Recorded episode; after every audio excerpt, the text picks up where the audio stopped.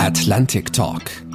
Sicherheits- und außenpolitische Analysen, Strategien und diplomatische Optionen. Ein Podcast der Deutschen Atlantischen Gesellschaft. Ich begrüße Sie herzlich zu unserem heutigen Atlantic Talk. Ich bin Oliver Weiland, Ihr Host und Moderator in dieser Folge Nummer 19. Abrüstung. Ja, die ist notwendig. Erwünscht. Immer. Solange es Waffen, erst recht solange es Nuklearwaffen gibt. Und doch fordern Politikerinnen und Politiker Hand in Hand mit Wissenschaft und Militärs, Europa brauche mehr militärische Selbstständigkeit, müsse auch global mehr Verantwortung übernehmen. Zwei Fragen möchte ich vor diesem Hintergrund ins Zentrum unseres heutigen Atlantic Talks rücken. Erstens nämlich, worum genau geht es eigentlich bei den anstehenden Abrüstungsverhandlungen zwischen den beiden mit Abstand größten Nuklearmächten, Russland und den USA? Welche Konzepte und welche Argumente könnten in deren Verhandlungen aufeinanderprallen, wenn es um die Verlängerung des New Start-Vertrages oder die Überwachungsvereinbarung vom Open Skies-Vertrag geht? Und die zweite Frage ist die nach der grundsätzlichen Glaubwürdigkeit von hehren Abrüstungszielen und gleichzeitig geforderten Erhöhungen von Rüstungsetats. Wäre eine neue weltumspannende Sicherheitsstrategie, die Klima, Global Health und Human Rights einbezieht, eine mögliche Antwort auf bestehende Widersprüche von Auf- und Abrüstung? Mein Gast in dieser Atlantic Talk Folge Nummer 19 kennt die genannten Verträge seit ihrer Entstehung und hat sie in vielfältigen Tätigkeiten über Jahre weg begleitet. Von 1999 bis 2002 war Herr Dr. Klaus Schariot politischer Direktor und Leiter der politischen Abteilung im Auswärtigen Amt. Von 2002 bis 2006 Staatssekretär, überwiegend in der Amtszeit von Außenminister Fischer und von März 2006 bis zum Juni 2011, das ist dann schon die Zeit der Verhandlungen und Unterzeichnung des New Start Abrüstungsvertrages, war Dr. Klaus Schariot fünf Jahre als deutscher Botschafter in den USA tätig. Seit August 2011 nun widmet sich der Botschafter AD als Rektor dem Mercator-Kolleg für internationale Aufgaben, wo er sich in beeindruckender Weise auch für die Förderung junger Nachwuchswissenschaftlerinnen und Wissenschaftler engagiert. Ich freue mich, den ehemaligen Botschafter der Bundesrepublik Deutschland in Washington als Gast zu begrüßen. Herzlich willkommen, Herr Botschafter AD, Dr. Klaus Schariot. Herr Weiland, auch ich freue mich sehr auf unser Gespräch. Verehrter Herr Botschafter und lieber Herr Schariot, lassen Sie uns zunächst bitte mal die drei wichtigsten Abrüstungsverträge zwischen den großen Nuklearmächten USA, Russland in den Blick nehmen. Den INF-Vertrag von 1988, von den USA gekündigt und 2019 ausgelaufen. Der New Start-Vertrag, auslaufend im Februar 2021, wenn er denn nicht gemeinsam verlängert wird, und den Open Skies-Vertrag von 1992 gültig seit 2002 und von den USA rechtskräftig verlassen am 22. November 2020. Ich möchte mit dem Open Skies Vertrag beginnen, dem Vertrag über den offenen Himmel. Das ist kein Abrüstungsvertrag im engen Sinn, sondern eher, ich würde sagen, ein Vertrauensvertrag. Was ist der wichtigste Inhalt und wie bewerten Sie den Open Skies Vertrag Stand heute? Herr Weiland, Sie haben das entscheidende Wort eben schon genannt, Vertrauen. Es geht vor allen Dingen um Vertrauensbildung. Der Vertrag erlaubt den 34 Mitgliedstaaten jederzeit mit nur 24-stündiger Voranmeldung einen Flug über das äh, Gebiet eines anderen Mitgliedstaates zu machen und alle Informationen werden geteilt unter den Signatarstaaten oder den Mitgliedstaaten. Entscheidend ist, dass auch das Land, dessen Gebiet überflogen wird, bei dem Flug dabei ist, also alles mitbekommt, alles kontrollieren kann und entscheidend ist auch, dass man sich auf die Technologie geeinigt hat, dass also unter den 34 Übereinstimmung besteht, welche Art von Fotos gemacht werden können. Diesen November, genau am 22. ist der Rücktritt der USA rechtswirksam geworden. War das eine schlaue Entscheidung der Amerikaner, den zu kündigen? Aus meiner Sicht nicht. Aus meiner Sicht hat der Vertrag über den offenen Himmel enorme Erfolge erzielt. Er hat äh, erstens mal, wie wir schon besprochen haben, Vertrauen gebildet unter den 34 Mitgliedstaaten. Das ist sehr wichtig. Äh, zum Zweiten war es eben immer eine Grundlage von Beweisen, die dort geliefert wurden, denen man nicht widersprechen kann. Einfach deswegen, weil ja das Land, dessen Gebiet überflogen wird, mit im Flugzeug sitzt. Und das ist der große Unterschied zu Satellitenaufnahmen, Die sind unilateral, die werden von einer Partei äh, aufgenommen, während diese Fotos und Videos, die sind eben für alle Vertragsparteien offen und sie werden von Flugzeugen gemacht. Und diese Flugzeuge können in geringer Höhe fliegen und können eben auch Dinge machen, die Satelliten zum Beispiel bei einer starken Wolkendecke nicht machen können. Ein letzter Punkt noch, der sehr wichtig ist. Es hat zum Beispiel Flüge gegeben in der Krise nach der Intervention, nach dem Einmarsch Russlands auf der Krim und dann der Verunsicherung oder sagen wir mal der Destabilisierung von russischer Seite im Donbass, also im Osten der Ukraine. Es hat Flüge gegeben von Open Skies über dem Donbass und da konnte man eben genau sagen, was Sache ist und was nicht Sache ist, was passiert und was nicht passiert. Und diese Fakten, die dort gesammelt wurden, denen konnte man nicht widersprechen. Ja, es gab mittlerweile 1500 solcher länderübergreifender Überwachungsflüge. Haben sich dabei die Parteien an die Vereinbarung gehalten? Also sie sagen, es ist, äh, da kann man nicht dran tricksen, aber die Amerikaner haben doch, glaube ich, also gerade solche Tricksereien und Absprache, widrige Beschränkungen äh, der russischen Seite vorgehalten, oder? Das ist richtig. Äh, Russland hat äh, Flüge über dem Oblast Kaliningrad äh, eingeschränkt und auch Flüge über Südossetien und Abchasien. Insofern, das ist nicht vertragsgetreu. Und da hat es äh, Verletzungen gegeben. Die USA haben dann gesagt, okay, dann dürft ihr auch nicht mehr über Hawaii fliegen als Gegenmaßnahme. Nur trotzdem, unterm Strich überwiegen die Vorteile des Vertrages trotz dieser Verletzung Russlands, weil das Vertrauen, das dort gebildet wird zwischen allen Parteien, das ist anders nicht herzustellen. Gibt es von dem jetzt gewählten US-Präsidenten Joe Biden und seinem Team schon informelle Äußerungen dazu, äh, ob er in den Open Skies Vertrag wieder einsteigen will?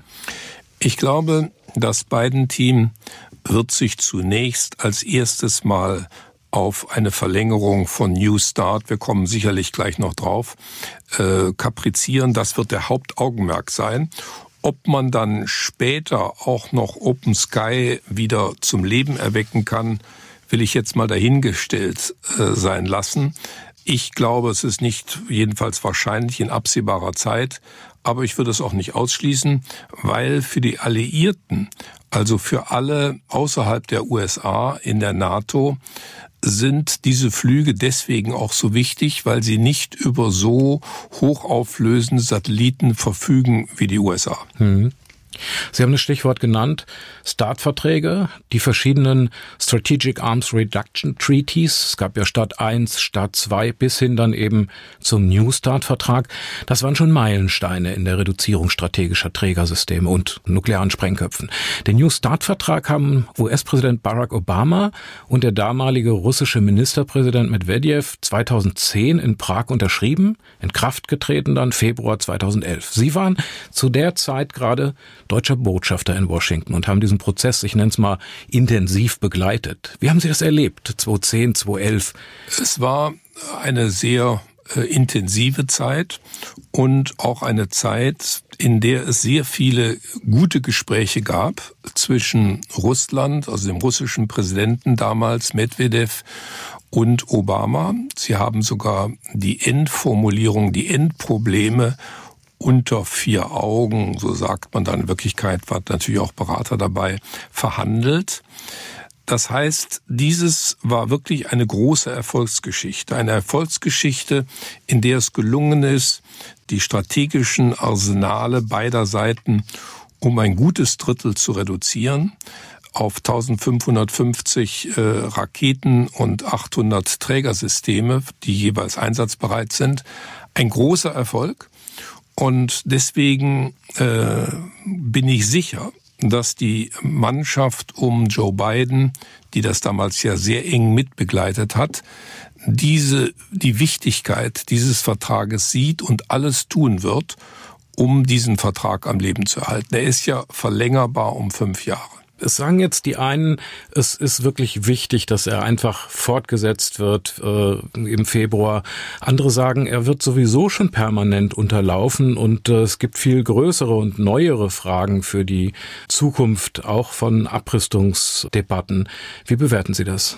Mir ist nicht bewusst, dass er unterlaufen wird. Meines Wissens wird er von keiner Partei unterlaufen. Meines Wissens halten sich beide Seiten, es ist ja ein nur amerikanisch-russischer Vertrag, also anders als der offene Himmel, nicht unter 34 Staaten, sondern nur zwischen den USA und Russland abgeschlossen. Und meines Wissens äh, wird er von beiden Parteien strikt eingehalten.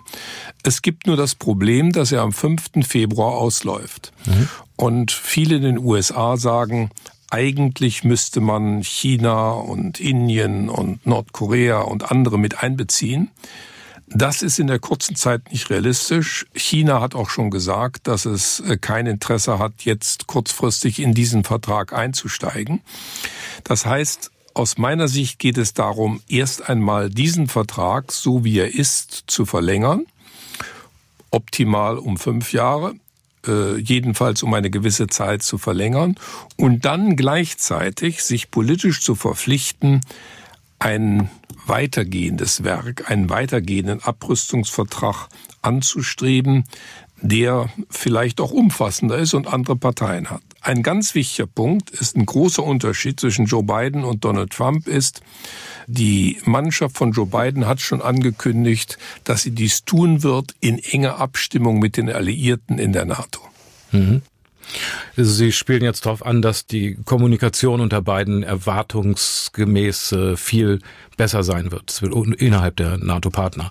Aber absolut. Die Leute kennen wir ja alle und ich bin 100, habe hundertprozentiges Vertrauen dazu, dass es diese Abstimmung geben wird. Ich will ganz kurz nochmal zurück. Also die USA haben schon sehr vehement deutlich gemacht, dass sie die Verlängerung vom New Start unter dieser Voraussetzung äh, diskutieren wollen, dass China mit einbezogen wird und auch äh, Außenminister Maas hat sich ja da positiv zu erklärt. Ist das nicht ziemlich riskant, die New Start Fortsetzung durch dieses China Thema womöglich so, so zu überfrachten, dass man sie aufs Spiel setzen könnte? Die Zeit drängt ja immerhin.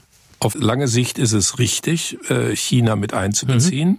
Aber auf kurze Sicht ist es unmöglich. China wird bis zum 5. Februar 2021 nicht dem Vertrag beitreten. Völlig undenkbar. China hat das auch schon abgelehnt. Ja. Das heißt, Russland ja ebenfalls, ne? Russland eben. Ja, es kann nur in einem Zwei-Schritt-Verfahren passieren. Äh, naja, Russland hat schon gesagt, äh, Putin hat gesagt, ich bin bereit, äh, das um ein Jahr zu verlängern, mhm. äh, den äh, New Start-Vertrag.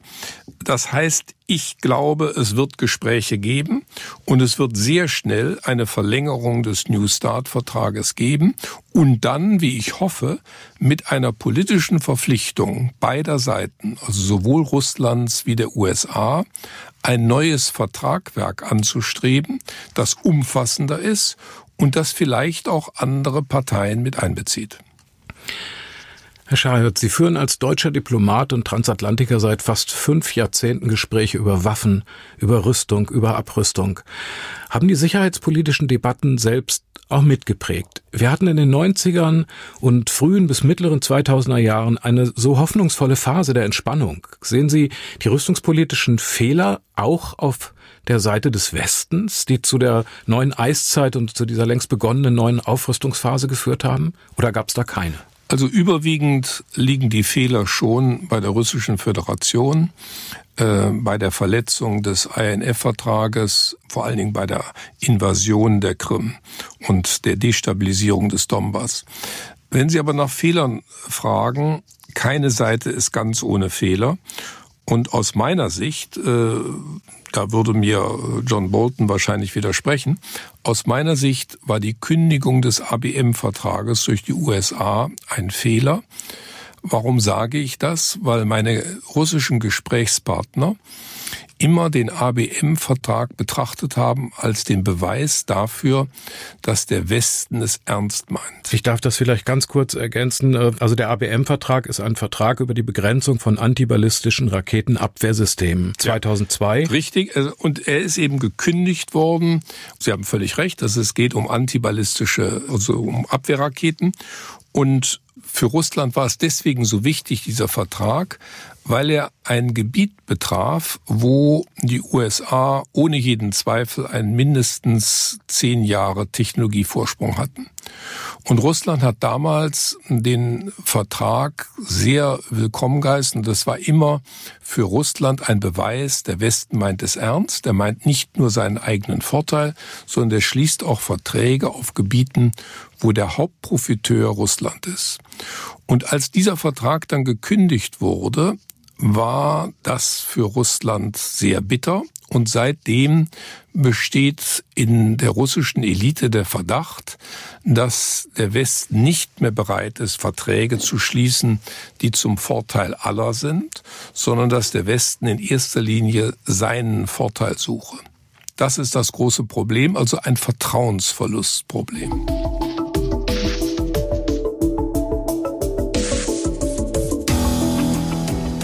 Ich würde gerne über einige Systeme sprechen, die zu den umstrittensten Aufrüstungsprojekten gehören und die unter anderem zum Gegenstand ja dann auch vielleicht zukünftiger Verhandlungen werden könnten. Auf russischer Seite sind da die in Kaliningrad stationierten nuklear bestückten SSC-8 Mittelstreckenraketen zu nennen. Angeblich unter 500 Kilometern Reichweite, was die NATO allerdings bestreitet. Außerdem gibt es auf russischer Seite die hochmodernen Hyperschallraketen Avantgarde mit 20-facher Schallgeschwindigkeit und 6000 Kilometern Reichweite. Im Südural stationiert sind sie vermutlich von keinem westlichen Abfangsystem zu erfassen. Auf der Seite der USA sind da neue maritime Trägersysteme mit Nuklearbewaffnung mittlerer Reichweite. Die U-Boot Ohio-Klasse wird durch die neue Columbia-Klasse ersetzt. Denkbarer Einsatzort dieser U-Boote wäre vielleicht auch die Ostsee. Außerdem sind in Rumänien und Polen die Systeme Aegis und THAAD teilweise schon stationiert oder aber im Aufbau. Ein defensiver Raketenabfangschirm an der NATO-Ostgrenze, der so die russische Seite sofort mit Mittelstreckenwaffen bestückbar wäre, die Moskau erreichen können. Also das muss man sich differenziert anschauen. Die SSC 8 hat äh, eine Reichweite, die weit über 500 Kilometer hinweggeht und verstieß damals, als sie eingeführt wurde, gegen den INF-Vertrag, der ja heute nicht mehr gilt. Aber sie hat eben der INF-Vertrag hatte ja, war eine ganz großartige Meisterleistung von Ronald Reagan und Michael Gorbatschow 1987, der eine ganze Klasse von Raketen, nämlich alle Raketen zwischen 500 und 5000 Kilometern Reichweite für illegitim und illegal erklärt hat, für völkerrechtswidrig, also zwischen den beiden mhm. Staaten. Der, die SSC 8 ist ein Verstoß dagegen und insofern hatte schon die Obama-Regierung recht. Sie hat seit 2013, 2014 Russland immer wieder auf den Verstoß gegen den INF-Vertrag hingewiesen. Russland hat das bestritten, aber alle Anzeichen deuten darauf hin, dass es hier einen Verstoß gegeben hat. Ja, dass die russische und auf der amerikanischen Seite, zum Beispiel der genannte Ersatz von Ohio-U-Booten durch die Columbia-Klasse? Ersatz der äh, U-Boote der Ohio-Klasse verstößt gegen keinerlei Vertrag. Mhm. Da gibt es keine Begrenzungen. Ich habe nie gehört, dass es eine Stationierung von nuklear äh, bestückbaren U-Booten in der Ostsee geben soll von den, von den Amerikanern. Das ist das erste Mal, ich das höre. Ich glaube es nicht. Ich halte das für eine falsche Information. In der Ostsee sind meines Wissens nur deutsche, schwedische und russische U-Boote unterwegs, keine amerikanischen, schon gar keine nuklear bestückbaren. Das würde aus amerikanischer Sicht auch überhaupt keinen Sinn machen was das äh, Aegis-System, das Abwehrsystem äh, der Amerikaner angeht, in Rumänien und in Polen im Aufbau. So ist dies äh, kein Verstoß gegen irgendeine vertragliche Regelung. Es ist auch sehr deutlich klar, dass dies eine Versicherung ist gegen mögliche denkbare Angriffe aus Südasien, also zum Beispiel von Nordkorea oder Iran. Und es ist nicht gegen Russland gerichtet. Also hier muss man unterscheiden. Äh, und deswegen glaube ich, es ist ein großer Unterschied. Den Verstoß muss man unterscheiden von einer normalen, legalen, vielleicht nicht wünschenswerten, aber legalen Aufrüstung. Ich finde es ganz gut, damit ein paar Dinge aufzuräumen. Es gibt ein paar Erzählungen, die der russische Präsident Wladimir Putin gern wiederholt. Dazu gehört die Behauptung, dass der Westen dem Osten versprochen habe, keine NATO-Soldaten östlich des wiedervereinigten Deutschlands zu stationieren. So hat Putin sich zum Beispiel auf der Münchner Sicherheitskonferenz 2007 auf ein dahingehendes Zitat des ehemaligen NATO-Generalsekretärs Manfred Wörner vom Mai 1990 berufen. Außerdem ist öfter auch die Rede von James Baker, der damalige US-Außenminister der Administration unter George Bush. Er hätte im Rahmen der 2 plus 4 Verhandlungen solche Versicherungen ausgesprochen. Nun sind gewechselte Worte keine Verträge, aber Worte haben Bedeutung und Geschichten erst recht. Was an diesen beiden Putin-Geschichten, Werner und Baker, ist aus Ihrer Sicht Desinformation und was entspricht der Wahrheit? Alles Desinformation, zumindest Missverständnis der Situation. Wörners Äußerung von Mai 1990 bezieht sich nur auf Deutschland. Er sagt doch am Anfang, es geht nur um Deutschland. Das ging auch deswegen nur um Deutschland. Sie erinnern sich, im Mai 1990 gab es noch den Warschauer Pakt bis in das Jahr 1991. Das heißt, 1990 wurde nur über Deutschland geredet. Und die NATO hat einen Vorschlag gemacht, der dann in den 2 plus 4 Verhandlungen auch aufgenommen wurde, nämlich den Vorschlag, also die NATO hat eigentlich den ersten Vorschlag nicht gemacht, sondern Amerikaner und Deutsche waren es, aber die NATO hat das induziert. Der Vorschlag war, dass man innerhalb Deutschlands Nuklearwaffen nur ein, nur stationiert auf dem alten Gebiet der Bundesrepublik Deutschland, auf dem ehemaligen Gebiet der Bundesrepublik Deutschland, dass das vereinte Deutschland auf dem ehemaligen Gebiet der DDR weder ausländische Truppen stationieren würde, noch Nuklearwaffen. Es ging bei diesen ganzen Gesprächen, ich war zum Teil bei den 2 plus 4 Gesprächen dabei, es ging immer nur um Deutschland. Wie gesagt, es ging nie um Polen oder mhm. Ungarn oder andere Länder, einfach weil die noch im Warschauer Pakt waren. Es war gar kein Thema. Deswegen wurde darüber auch nicht gesprochen. Es gab kein Versprechen, auch kein mündliches. Ich habe die Sache auch mal mit äh, Jim Baker aufgenommen, bin extra nach Texas gefahren, um mit ihm darüber zu sprechen, weil ein russischer Kollege von mir äh, gesagt hat, es hätte, hätte da ein Versprechen gegeben. Baker hat das nicht bestätigen können. Er hat gesagt, im Februar, also vor den 2 plus 4 Gesprächen, die ja erst im Mai 1990 begonnen haben, im Februar war er mal in Moskau und hat sich angehört, was die russische Seite gesagt hat und was sie wollte. Aber von einem Versprechen kann überhaupt nicht die Rede sein. Und während der 2 plus 4 Gespräche, das kann ich bestätigen, ist überhaupt nie über irgendetwas gesprochen worden, was über Deutschland hinausgeht. Deswegen die These, es sei versprochen worden, dass man östlich von Deutschland äh, keine Atomwaffen stationiert oder ausländische Truppen, das ist nicht richtig. Und es gibt dann später, 1997, in der NATO-Russland-Grundakte sogar äh, die Zusage äh, auf der NATO-Seite, dass es keine permanente Stationierung von substanziellen Kampftruppen in den neuen Mitgliedstaaten geben würde. Mhm. Das aber sieben Jahre später. Mhm. Im Austausch für die russische Akzeptanz des Beitritts neuer Mitglieder. Also die Öffnung der NATO für neue Mitgliedstaaten ist damals von Russland konsentiert worden. Ja, gab dann ja auch den ähm, NATO-Russland-Rat. Genau.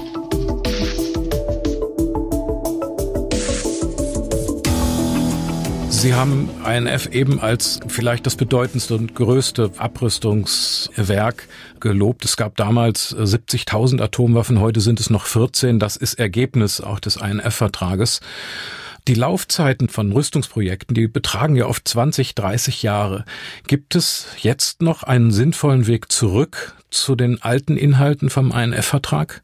Oder müssen heute eher die Methoden von modernen Cyberkriegen, Destabilisierung, die Aufrüstung des Weltraums verhandelt werden? Was ist diplomatisch klug, um in der Dekade der 2020er Jahre zu neuen Abrüstungszielen zu kommen, Herr Schariot?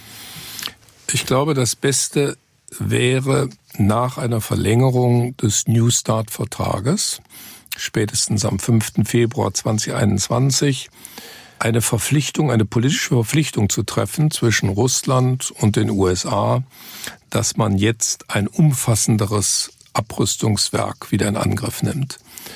Vergessen wir nicht, die Abrüstung hat mitten im Kalten Krieg begonnen. Der erste Abrüstungsvertrag war letztlich der Nichtverbreitungsvertrag 1968 und dann gab es eine Folge, eine Menge von Folgenverträgen mitten im Kalten Krieg. Es war auch das Ergebnis des sogenannten Harmel-Berichtes. Der Harmel-Bericht ist ein NATO-interner Bericht vom Dezember 1967, in dem die NATO ihre Strategie verändert hat. Bis dahin lebte die NATO von Abschreckung und Verteidigungsfähigkeit. Mit dem Harmel-Bericht kommt ein zweites anders geachtetes Element dazu, nämlich das Angebot des Dialogs an die damalige Sowjetunion und das Angebot, Abrüstungs- und Rüstungskontrollgespräche zu beginnen. Und deswegen 68, ein Jahr später dann auch der ABM-Vertrag. Die NATO hat seitdem immer diese Doppelstrategie gefahren. Auf der einen Seite Verteidigungsfähigkeit und Abschreckung und auf der anderen Seite immer die Hand ausstrecken für einen Dialog mit erst der Sowjetunion, später mit Russland und gleichzeitig in jedem NATO-Treffen wird über Abrüstung gesprochen und über Abrüstungsmaßnahmen und auch über Rüstungskontrolle. Und diese Doppelstrategie wird die NATO auch in Zukunft fortsetzen. Und ich glaube, es ist die einzige Chance, wie man zu einem Ergebnis kommt. Sie können nicht verhandeln, wenn Sie äh, die Abschreckung und Verteidigungsfähigkeit äh, unterschätzen. Sie müssen aber auch verhandeln, Sie müssen den Dialog suchen und Sie müssen über Abrüstung sprechen. Und aus meiner Sicht muss es ein Folgeabkommen zu New Start geben. Ja, Sie sprechen im Prinzip eine Wirklichkeit an, die schon lange gilt, civis pacem parabellum. Also, willst du den Frieden, dann musst du den Krieg vorbereiten. Ist das ein ewiges Gesetz der Menschheit? Leider ja.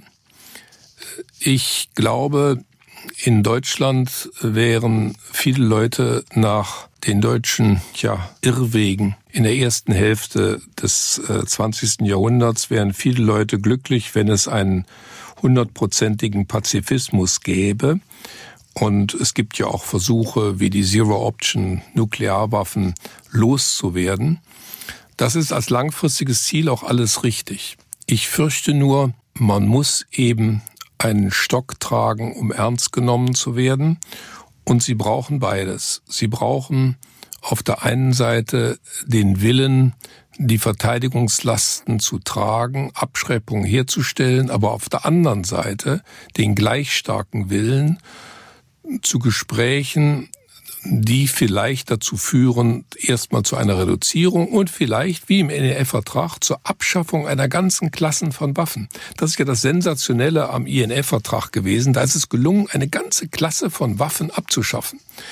Und das muss uns wieder gelingen. Reagan und Gorbatschow hatten den Mut 1987 dazu und ich hoffe sehr, dass äh, Joe Biden und Wladimir Putin den gleichen Mut aufbringen. Es ist ja seit der russischen Besetzung der Krim, Sie hatten das vorhin auch schon als ein wichtiges Datum genannt, zusammen dann mit äh, Donbass und der Ukraine ähm, und auch mit der ähm, strategischen Umorientierung der USA stärker nach Asien, so dass sehr stark und massiv auch eine größere Eigenständigkeit, sicherheitspolitische Eigenständigkeit Europas auf der Agenda steht, also auch die Rüstungsausgaben zu erhöhen, den dringenden Ausbau strategischer Selbstständigkeit zu finanzieren.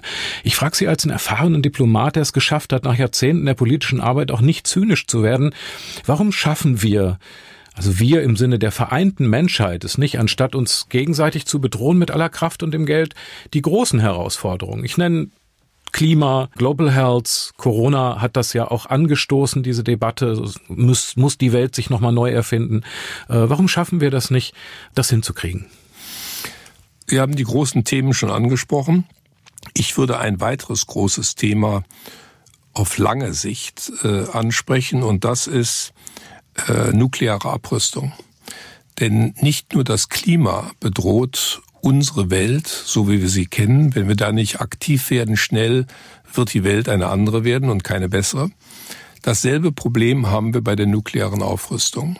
Die nukleare Gefahr, und wenn es mal nicht nur acht, neun Nuklearwaffenstaaten gibt, sondern 20 oder 25, wird die Chance einer nuklearen Auseinandersetzung immer größer. Man kann auch nicht ausschließen, dass dann vielleicht sich Terroristen Nuklearwaffen äh, besorgen könnten mit schrecklichen Folgen nicht, für eine Erpressbarkeit unserer Gesellschaften. Ja.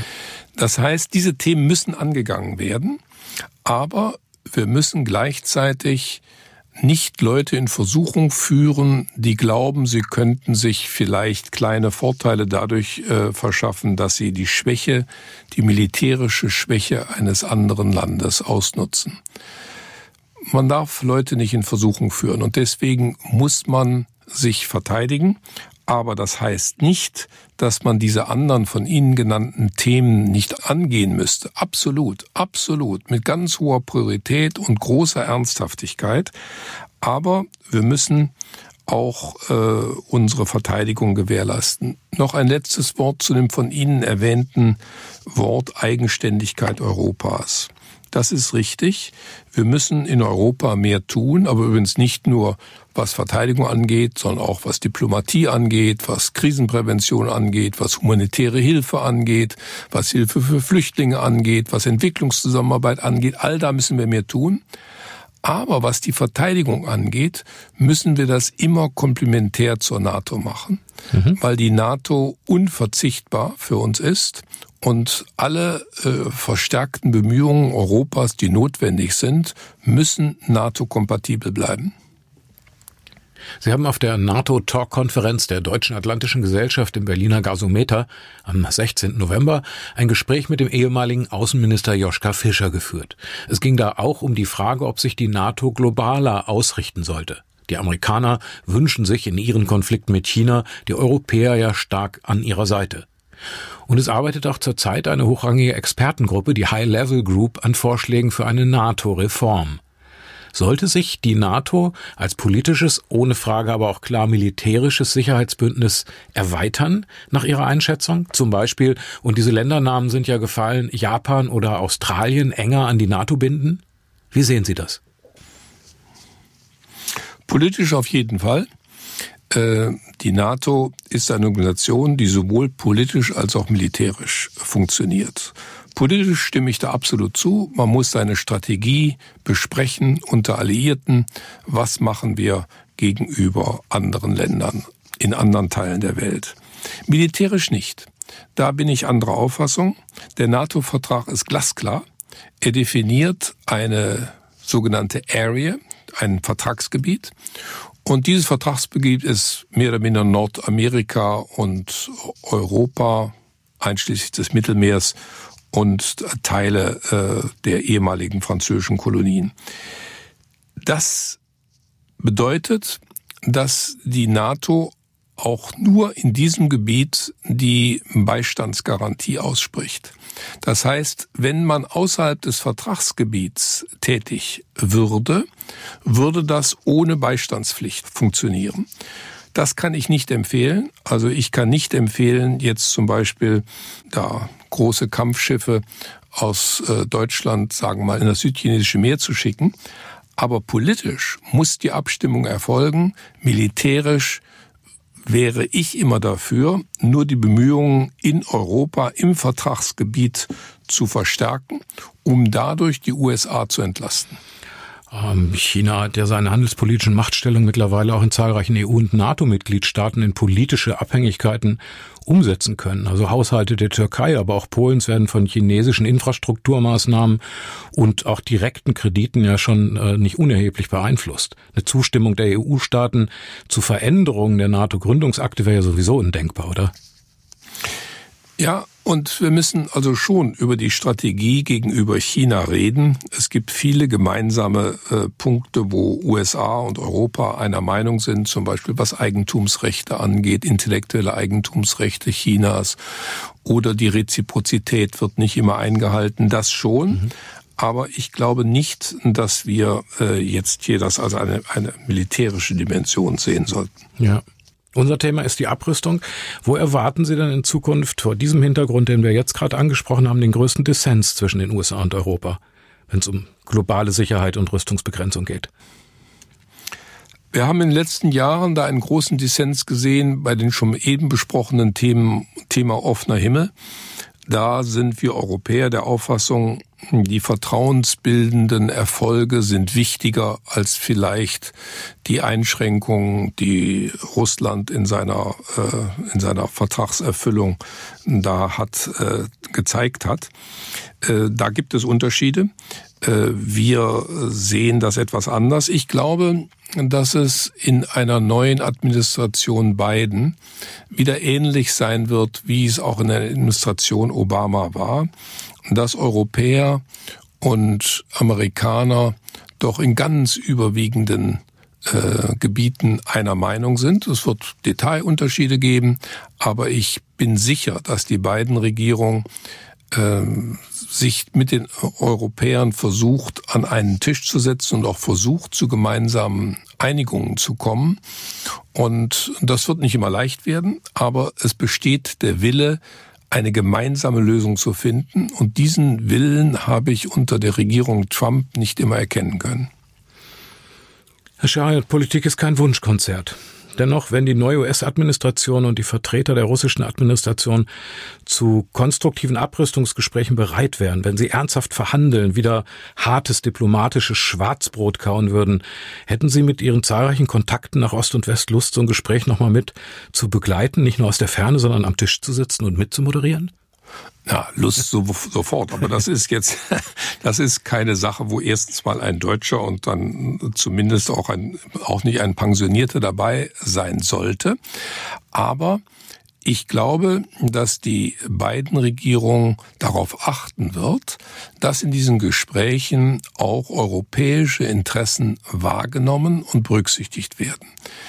Es gibt hier, wir haben nur ganz kurz drüber sprechen können, es gibt hier die Gefahr einer Abkopplung, das ist immer ein russisches Interesse gewesen, der Abkopplung Europas von Amerika. Dadurch, dass man Waffen erlaubt, die nur Europa treffen können und nicht äh, Amerika und dass Amerika sich zurückzieht aus Europa. Europäische Interessen sind eindeutig, dass dies nicht in unserem Interesse ist. Und ich bin sehr sicher, dass die Regierung Biden das auch so sieht und versuchen wird, zu einer Lösung zu kommen mit Russland, die europäische Interessen angemessen berücksichtigt. Herr Botschafter AD Dr. Klaus Schariot, ganz herzlichen Dank für das spannende Gespräch. Ich bedanke mich bei Ihnen, Herr Weiland, auch für das Gespräch. Hat Spaß gemacht. Alles Gute für Sie, ja? Bis dann. Ja. Tschüss, Dankeschön. Ihnen auch alles Gute. Das war der Atlantic Talk Nummer 19 zum Schwerpunkt zurückliegender und zukünftiger Abrüstungsverträge zwischen den USA und der Russischen Föderation. Ich bedanke mich herzlich für Ihr Interesse, liebe Hörerinnen und Hörer. Auf welchem Weg auch immer Sie diesen Podcast gehört haben, ich freue mich natürlich auch über Likes und Empfehlungen. Und ich freue mich besonders, wenn Sie bei der nächsten Folge wieder zuhören möchten. Die Folge Nummer 20 geht dann im schon bewährten 14-Tages-Rhythmus wieder online an einem Donnerstag. Das wird dann der 10. Dezember sein. Ich bin sicher, dass wir Sie auch in der Folge 20 wieder mit einem spannenden sicherheitspolitischen Thema und einem interessanten Gast begrüßen können. Mit herzlichem Dank und besten Wünschen für eine besinnliche Adventszeit sage ich Tschüss, bleiben Sie gesund und sicher. Das wünscht Ihnen Ihr Atlantic Talk Host und Moderator Oliver Weiland. Atlantic Talk Sicherheits- und außenpolitische Analysen, Strategien und diplomatische Optionen. Ein Podcast der Deutschen Atlantischen Gesellschaft.